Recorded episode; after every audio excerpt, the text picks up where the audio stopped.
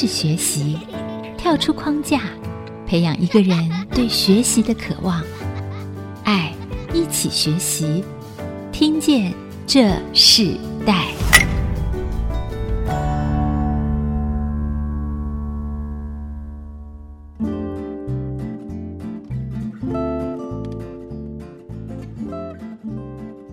这里是爱惜之音竹科广播 FM 九七点五，你现在所收听的节目是《听见这世代》，我是主持人郭兰玉。今天在《听见这世代》节目里头，我们跟大家分享的世代学习关键字，我们是谈到不平凡的求学路哦。那我们节目中访问了很多新世代的对象，我们从企业、从教育、从很多家庭的环境里头，我们看到这个世代的声音不断的透过这个节目发生出来。我们也看见这世代有不同的想法，有不同的思维，甚至他们在求学的过程，他们在生长的背景，每个人都不一样。他们力争上游，甚至在很多的过程中，他们突破一切的困难，看见他们在他们手上完成的事情，甚至可以将他们手中的资源奉献给社会的时候，我们看见这个新的时代真的是不一样了。那我们今天特别邀请到他在两千年的时候从德国回台湾生活。其实他在德国之前，他是在美国出生的。他回到台湾之后，在高中就读新竹女中啊。其实我们今天节目现场有四个新竹女中的。毕业的学生在不同的世代，不一样的想法。那今天这个来宾呢，他不但读了新竹女中，也考上了清华大学。他新竹女中的时候念的是美术班，可是在清华大学的时候，刚开始考的时候是外文系。结果后来在念了一年的时间里头，他就去转组到机械科目，后来甚至现在在美国的西北大学的念硕士。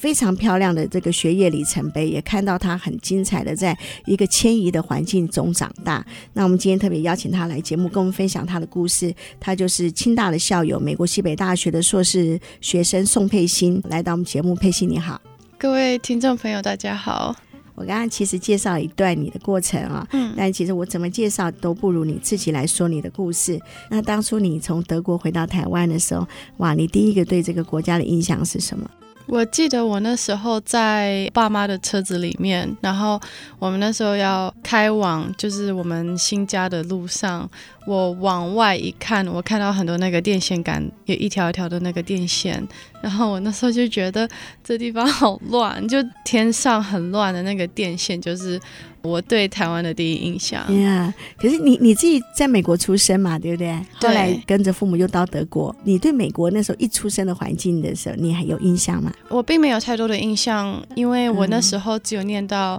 幼稚园一年。嗯、对，可是你对德国的印象很深。我对德国印象比较深。哇，从德国的环境看到台湾，你第一印象就是那个空中看见的那个散步的电线杆的那个天线，对不对？对。你从那个时候开始，你就在台湾念了一段很长的过程。的小学、中学，一直到大学的生涯。对，然后，呃，我知道你好像小时候就很喜欢画画，嗯，然后后来你在台湾的整个环境里头，你在台湾学习，有没有遇到什么样的困难，或是你在学习上你觉得差异最大的是什么？我最一开始觉得，当然最一开始的困难就是语言上面要克服，因为虽然我在家里会跟我爸妈讲中文，但是我讲中文的对象就是我爸跟我妈，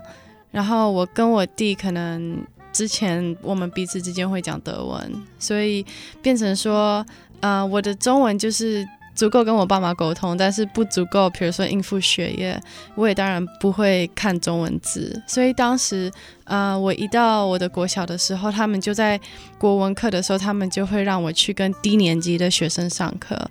就从 b u p m u f f 开始学。如果可以的话，他们还是会让我尽量参与高年级的国文课。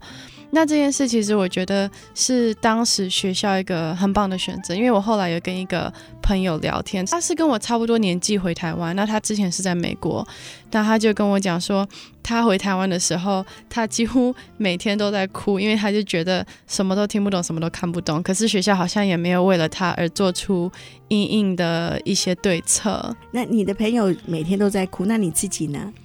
呃，我也每天在哭。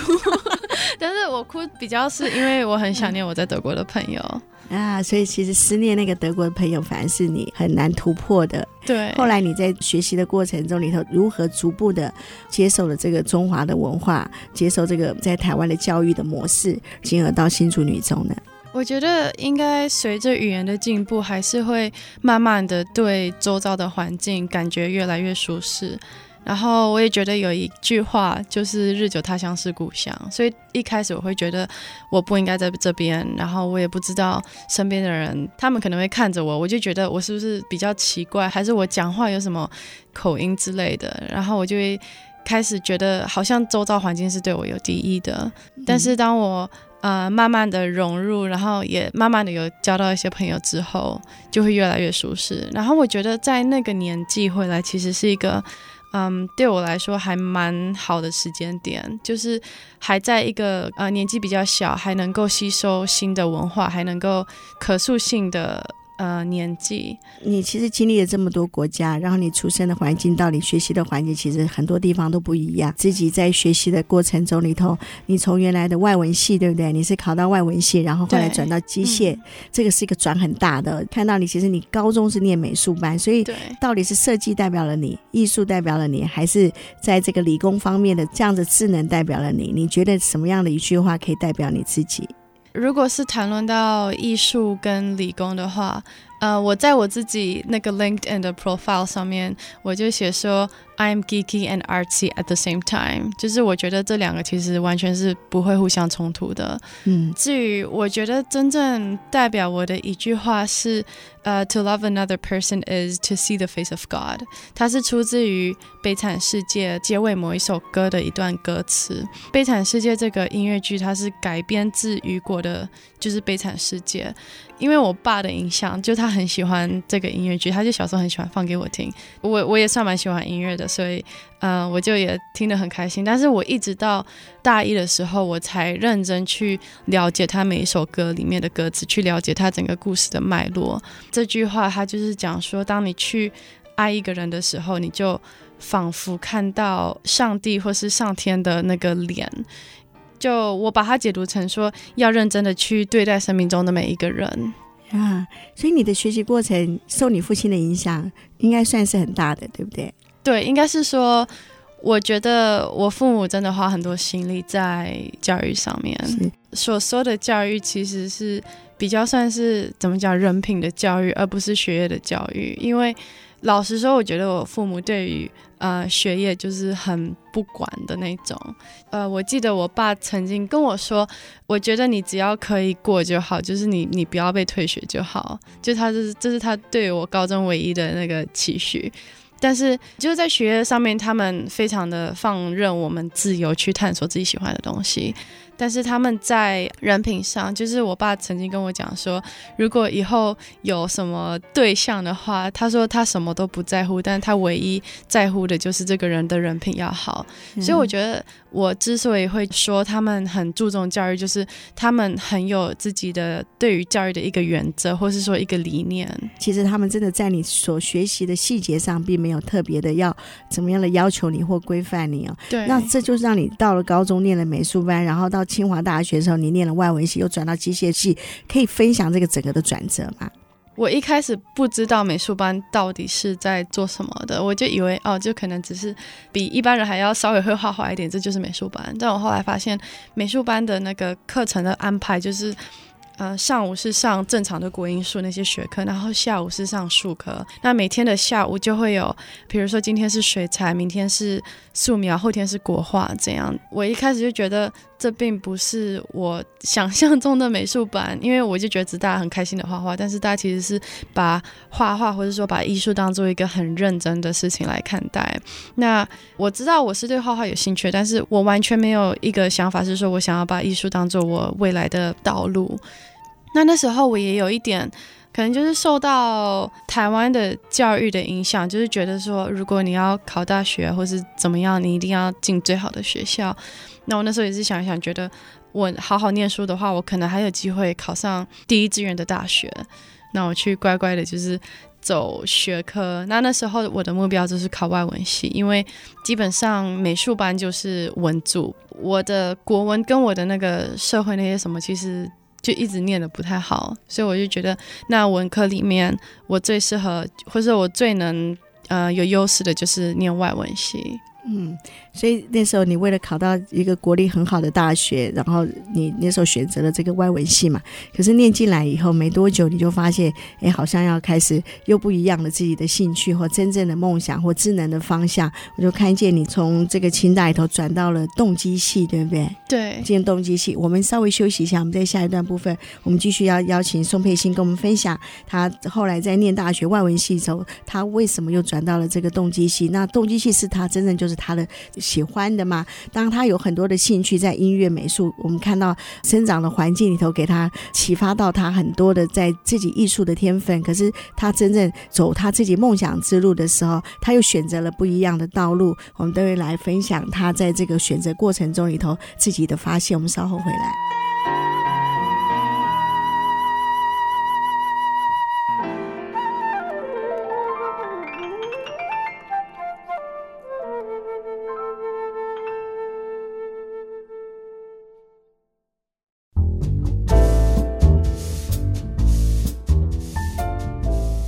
欢迎回到《听见这时代》，我是主持人郭兰玉。今天在《听见这时代》的节目里，我们分享的时代学习关键字，我们谈到的是不平凡的求学路啊。那我们知道每个人的求学环境是都不一样，生长的过程也不一样。那可是，在不同的环境中，我们看到一个呃年轻人，他在自己的家庭背景之下，他开始逐步找到他自己的梦想，并在这个梦想中逐步踏实。我们今天特别邀请到来宾是清大校友、美国西北大学的硕士生宋佩欣来到我们的节目。其实我在介绍他是美国西北大学硕士生的同时，又要转到瑞士去念书了，对不对？对，我要去呃瑞士交换一个学期。我们不跑则已，一跑都跑很远。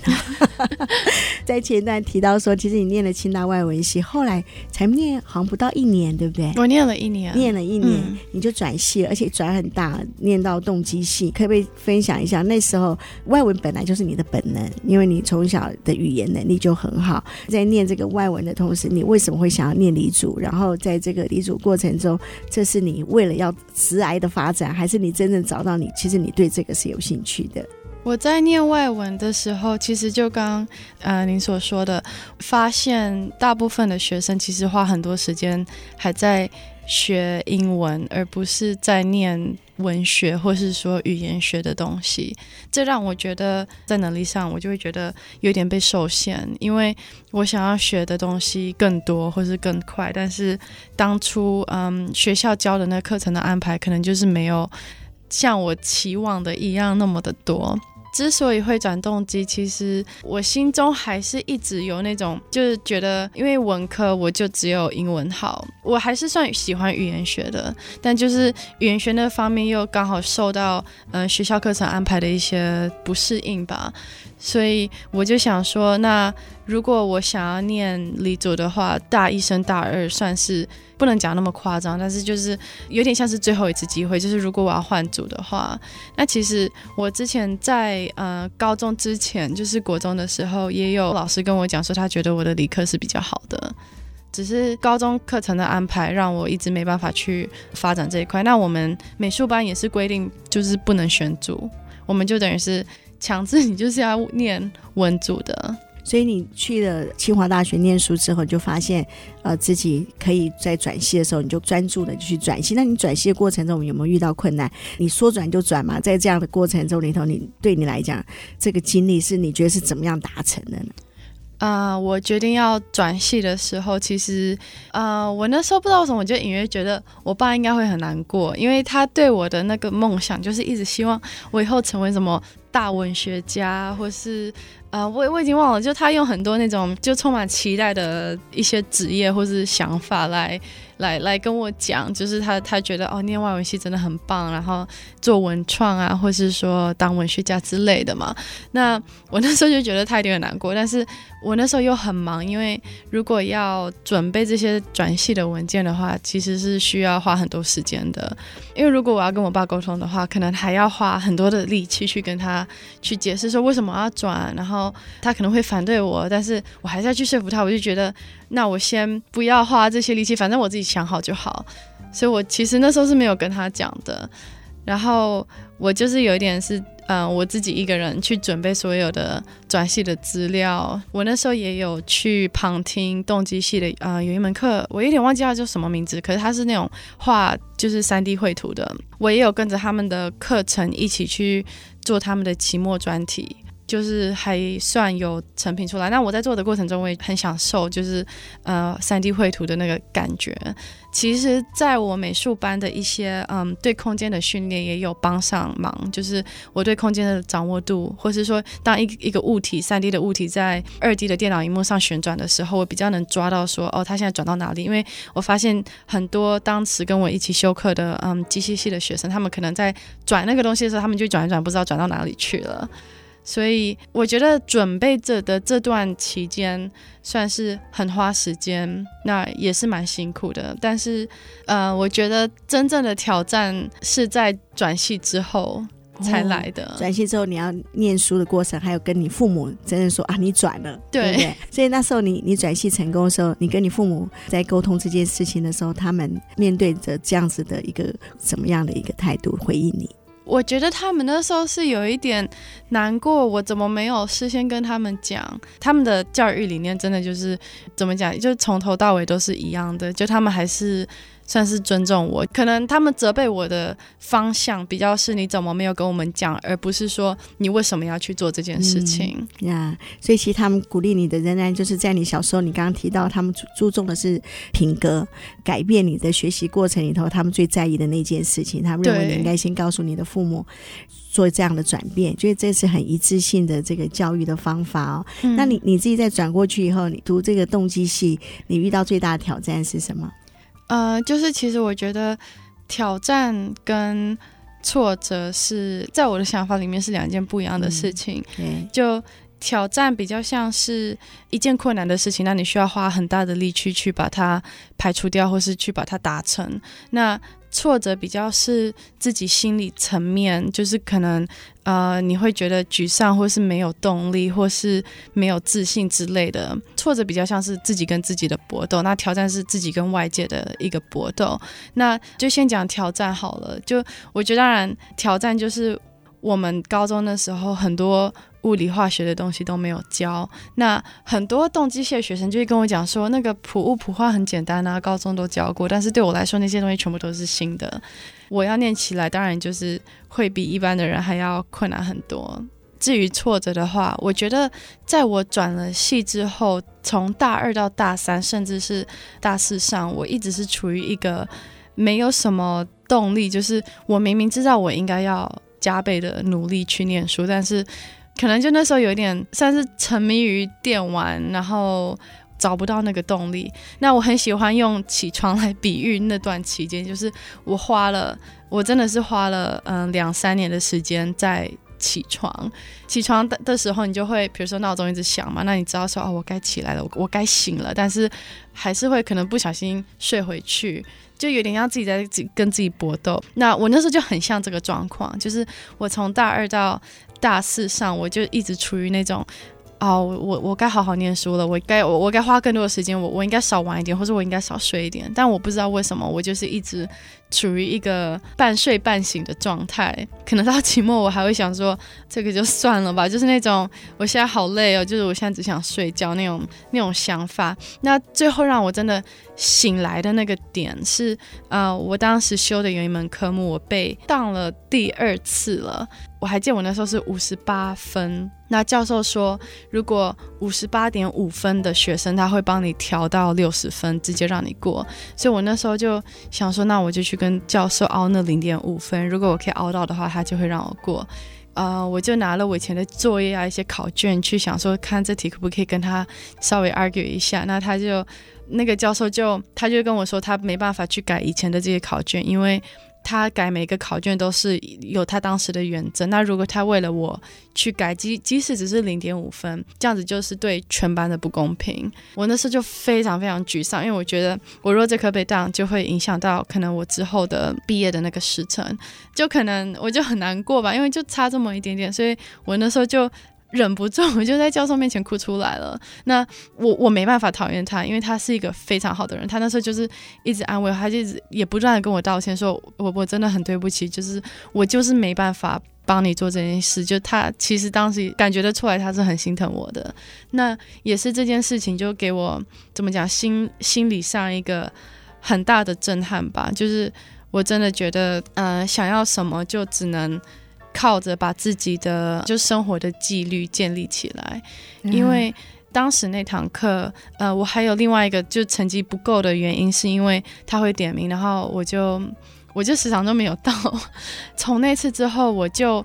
规定自己说，我不管修什么课，即便是我觉得那种不太需要去上课的那些课，我还是要到教室，我还是要坐在那边，不只是为了听到上课的每一个细节跟内容，也是训练自己有一个对自己的纪律，去训练自己不要翘课，不要迟到，然后训练自己去守时。从那时候，我觉得算是一个我生命的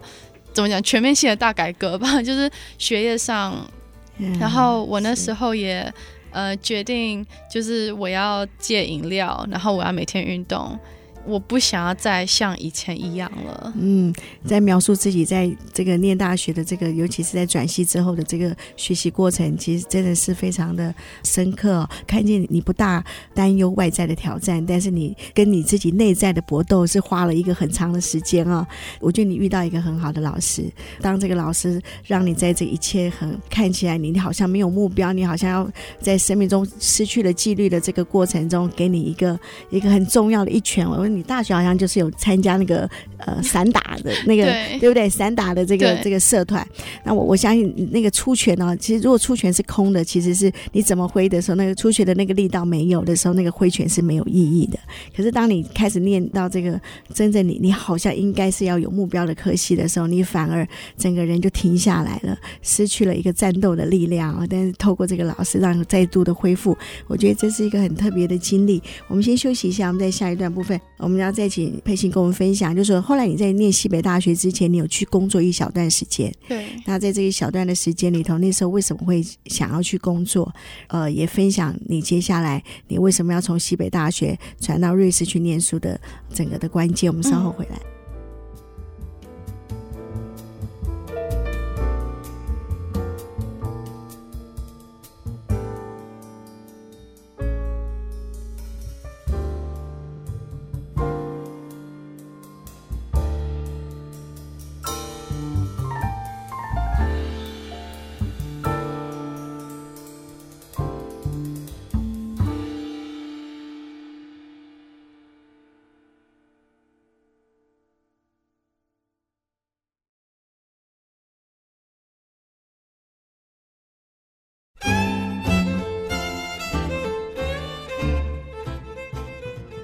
欢迎回到《听见这时代》，我是主持人郭兰玉。今天在《听见这时代》节目里头，我们邀请到来宾是清大校友，也是美国西北大学硕士生宋佩欣哦。我们刚刚听到佩欣在分享她在整个求学的过程里不平凡的求学路，其实也谈到我们自己跟内在的搏斗啊。我就想到佩欣其实好像自己在大学的时候也有参加散打社团，就是拳击，对不对？他就是有拳击也有用踢的，踢的混合。你当初为什么会想要做这件事情？因为我国小的时候有参加过呃国术社，那那时候我就还蛮喜欢，就是觉得可能我本身就喜欢运动，那我觉得国术社那时候我就也是打的很有兴趣，所以到了大学有机会就看到这个散打社，我就加入了。呀，到现在还继续哈？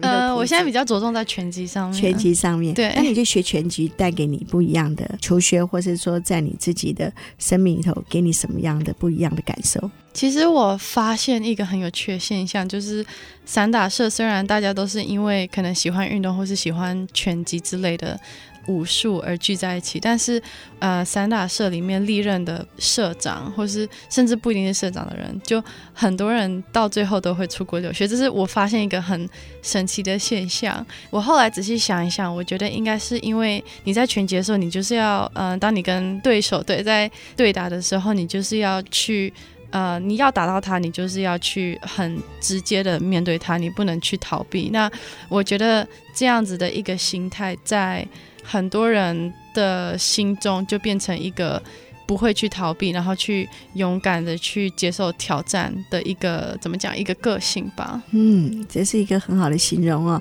所以在呃清华大学念完书之后，那时候准备去美念硕士，你中间的过程有去工作了一小段时间。那那时候为什么会想要选择先就业，而而不是直接去到国外念书呢？一方面是因为。如果要申请美国的研究所，还是需要准备一些语文能力啊，跟数学能力的一些检定考。那另一方面，呃，申请的文件也需要很大量的时间去准备，就你要去写文章，去说服学校说为什么要收你这个学生，还有为什么你要去念这个科系。因为我需要这个时间，加上就是在这段期间，我也觉得不需要急着一个接着一个的学校去念。我当时也想到说，就。啊，那时候软体业就是很红嘛，就是大家都说要去念资工啊，念 AI 方面的东西。我就想说，那我也去做做看这方面的东西，看看我是不是真的对它有兴趣，还是说我只是因为觉得哦，大家都说这个东西很夯呢，也要往这个方向走。所以你就工作了一段时间，后来你发现你自己喜欢职工或是喜欢 AI 这个领域吗？做了之后，其实发现这个领域不是我最喜欢的，我还是最喜欢我当初所选择的机械，机械，因为我对我发现我喜欢看到东西在动的那种感觉，嗯、就是如果没有东西动，只是在电脑上跑，我就会觉得有点空虚吧，就没办法满足了那个。嗯就是兴趣。我们节目一开始，其实你有提到你在德国的学习的过程。那当初你为什么会选择在美国，而不是回到你在很多可能你常常最怀念的这个德国，像你们第二个故乡一样的国家呢？其实当初有很多考量，一方面美国的那个申请时程是比德国早，所以等于是我当初其实有想说我也要投德国的学校，但是如果我当初就告诉自己说，如果我美国有学校先上了，那我就。呃，先不去德国。那另一方面，因为虽然我有在美国住过三年，就是在我出生到三岁的时候，但是我觉得我没有真正的在美国住过，就是有印象的，或是说，嗯，自己独立的在美国生活过。那如果是欧洲的话，我觉得我大概可以想象得到，呃，我在欧洲如果独立生活的话是什么样子。那你自己觉得，在美国、台湾还有欧洲的学生不一样的地方在哪里？你虽然在每个国家好像都有一小段时间嘛，经历这样子，后来去美国念书了，然后你在之前的德国到台湾，你觉得不一样的地方在哪里？接下来你要到瑞士去念书，对，就我觉得很大的不同是，呃，每个人对于自己学业上的那个热忱，就这也是我就之所以不想要在台湾念研究所的原因。就我觉得台湾的学生。都非常的在学科上非常的优秀，优秀程度完全不会输给美国或是任何其他国家的学生。但，呃，我在美国的学生里面，我看到的是他们的热忱。例如说，我们在上课的时候，就教授可能也没有说什么，大家有没有什么问题？可是大家在上课的时候，就是有点像抢着举手想要问问题。那这时候上完一堂课，其实我的感觉是。有点像、哦，好爽哦，那种就是我从来在台湾没有上完一堂课觉得、呃、那么爽快的感觉，因为我们跟教授不断的来回的问问题跟讨论，那个脑力激荡其实是非常的投入的，不但是拉近了教授跟学生的距离，也让学生就是怎么讲去主动，当你去主动追求知识，而不是对方被动的把知识灌输给你的时候。就那个整个感觉是非常不一样的。嗯，你看到真正的科目学习，国外的这个学习里头，对，这么好的一个训练你的机会，那你为什么突然要想去到瑞士做交换学生呢？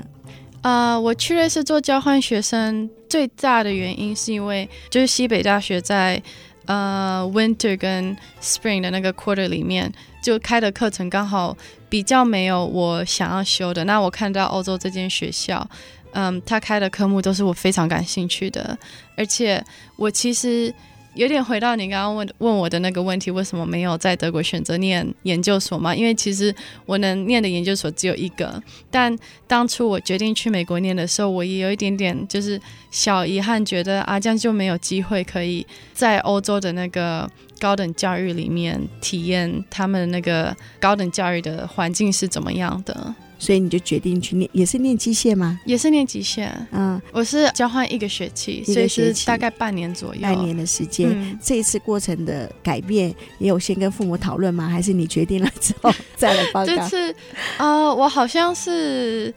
好像我我有我有跟他们讲。对，我没有刻意隐瞒，嗯，但我也没有怎么讲，很积极的一直报备状况吧。嗯，所以其实到美国念书又更扩大你自己的视野，也看到你自己可以学习的领域哦。然后佩欣就接着在下一个学期，他要去到瑞士念交换学生的这个学期头，我相信他会看见更不一样的新事。那我们在这一段，我们先休息一下，我们在下一段要继续请佩欣跟我们分享。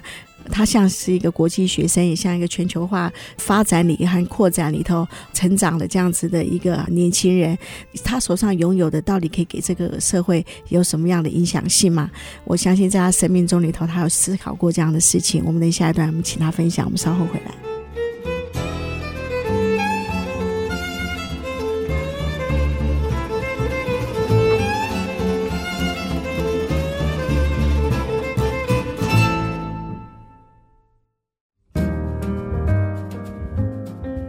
欢迎回到《听见这世代》，我是主持人郭兰玉。今天在《听见这世代》节目里头，我们跟大家分享的世代学习关键字，我们谈到不平凡的求学路。那跟我们分享这个主题的主人翁，就是清大的校友，也是美国西北大学硕士班的宋佩欣。那我们听到佩欣一路学习的过程，从美国出生，然后在德国成长，接下来回到台湾，然后又到美国去念书，接下来又要到瑞士哦。不知道他接下来下次我们再遇见他的时候，他会真正回到了德国。在他记忆中里头很深刻的一个成长环境，可是，在这一段部分，我们想跟佩欣分享的内容是在你这么年轻的生命里哦，你知道你自己拥有的资源是什么吗？你知道在整个这么年轻的生命中里头，你手上拥有的是什么？你可以很具体的来分享出来吗？我觉得我算是拥有非常多资源的一个人。嗯、我两年前我跟一个教授聊天，有讲到说。资源这件事情，他那时候讲了一句话，我印象还蛮深刻的。他就说，其实你不要觉得自己好像很成功，还是说自己很多的成就之类的，因为其实你跟非洲随便一个玩泥巴的小孩是没两样的。你之所以可以有你现在，只是因为你拥有，比如说你你你你你的父母，或是说你的社会、你出生的国家等等，而。这个小孩他就是他就是没有这些东西，所以他才没办法就是拥有像你现在的成就或是生活。所以你觉得你想要用你手上的资源，呃，你预备可以做什么事吗？或是将来你觉得你有能力的时候，你想回馈社会什么样的一个是你可以自己做到的事情？我觉得如果呃我有能力可以回馈社会的话，其实。我很想要把，嗯，如果讲实质一点好了，金钱或是资源这些的，我很想要回馈给音乐的社会，就是因为我觉得我从小到大成长的过程中，我受惠于音乐非常的多，不只是我听音乐，而也是我学习音乐这些东西。但是据我所知，在学音乐的人其实是非常缺乏资源的。然后，尤其是在台湾的社会里面，因为大家都会非常重视一些嗯很现实的层面吧。我会很希望音乐教育，尤其是啊在台湾的音乐教育，就是我真的很希望，就是不要有人因为金钱或是资源的那个限制而没办法去发展他们自己的兴趣。所以你想在音乐上投资，可能想要做这样子，再进入到这方面领域的人。对，我现在还没有很具体的想法，说该如何去投资，或是该用什么方法。但，嗯、呃，对我就是很希望在音乐这个部分，对，在音乐这个部分，因为我觉得我是音乐的、嗯、怎么讲既得利益者吧。是，请佩欣分享一下，你觉得你自己从你的父母身上传承最美好的价值是什么？我觉得是对于人品的重视，就是他们一直一再在他们教育中一再告诉我的。我会把这句就他们的这个对人品的重视变成做好的事，然后把事做好。嗯，那如果今天有像一个比你更年轻的孩子，他们想他想要在这个求学过程中里头来经历，他们可能到国外念书，甚至到呃想要去做一个冒险性的梦想的时候，你会给年轻人什么样的一个鼓励的话，甚至在求学过程中可能遇到了困难，那你怎么鼓励这样子的年轻人呢？我觉得年轻人，呃，什么都没有，年轻人拥有最多的就是他的年轻，就是应该是说年轻就是一个本钱。嗯、所以，如果你是年轻人的话，我会说，就真的你什么就不要去害怕你会失去什么，因为你没有什么。东西是可以失去的，就是啊、呃，年轻人没有，比如说没有小孩，没有没有那种家人的连累。那一旦你不再是年轻人了，这些梦想、这些冒险，或是这些有风险的事情，你再去追求，会变得更加的困难。就把握年轻的这段期间，也不是说想做什么就是做什么，这样听起来好像很不负责任。但就是有什么梦想就去追求它，嗯、然后反正失败了就。再来一次就好。嗯。那你在国外念完书，你会选择台湾来做就业的工作吗？我觉得，呃，念完之后，我还没有真正想说我想要在哪里就业，因为我对就业的怎么讲幻想，或是我我一个理想的就业环境，我比较是环境跟工资的内容来做设想。环境就是可能就业的人。比如说一个比较平面化的一个组织，而不是一个分阶层分得很严重的组织，或是说，呃，环境就是友善啊，然后大家都是就事论事这样的。你会有想要创业的动机吗？呃，我目前还没有，因为我没有想到一个呃我会想要创业的点。那这次你要去瑞士，你最期待看见的是什么样的事情？你希望在你生生命中发生什么样的不一样的事情，是你很期待的？其实我没有说什么期待什么，嗯，比如说遇到什么对象啊，或者是说得到什么，嗯，文化上的震撼，因为基本上我对于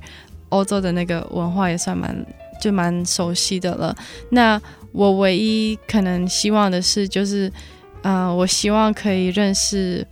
各国就是优秀的人才，因为那间就我申请学校是。嗯，他们是说在欧洲里面的理工科算是最好的一间学校。那我希望可以借由这个机会去把人脉就是拓展好，那去认识就全欧洲，或者说甚至是来自于各个国家的优秀的人。嗯，所以其实我们在这个时代，我们看到这新的时代，他们的人际网络好像就像是一个全球化的一个版图一样啊、我们可以看到，他们希望自己所认识的，在求学的过程或在工作的过程中认识的人，他们可能来自不同的国家，可是，在不同国家里头，每一个人可能展现出他自己特质，他每个人的特殊性。然后在这些特殊性里串联成一个很大的力量。当我们也希望沛欣在这么年轻的一个生命里头的时候，不管他怎么样。这样的一个挑战性的环境，但他父母对他的教养的那个根基是不改变的。那同样的，我们也期待在我们下次再见面的时候，看见不一样的他，也看见不一样，从他眼中，从他的眼光，从他的视野中看见不一样的这个世界。我们今天非常谢谢你，谢谢大家。好，我们今天节目最后要请你分享一首歌曲，对你的意义是什么？可以跟我们听众朋友一起分享。啊我想要分享的歌是 Oasis 的 Don't Look Back in Anger，就是当你回头的时候，心中不要有愤怒。呃，我对这首歌的感觉，一方面我很喜欢它的旋律，因为它旋律就是我每次听的时候，我都觉得怎么讲很平静，但是又不是那种冷静的平静，而是全身很放松，或是心灵上非常的放松的一种平静。我我自己本身很喜欢老歌，那 Don't Look Back in Anger 让我也想到说，当我回头的时候，就是我不要对任何事情感到后悔，一方面就是不要做出。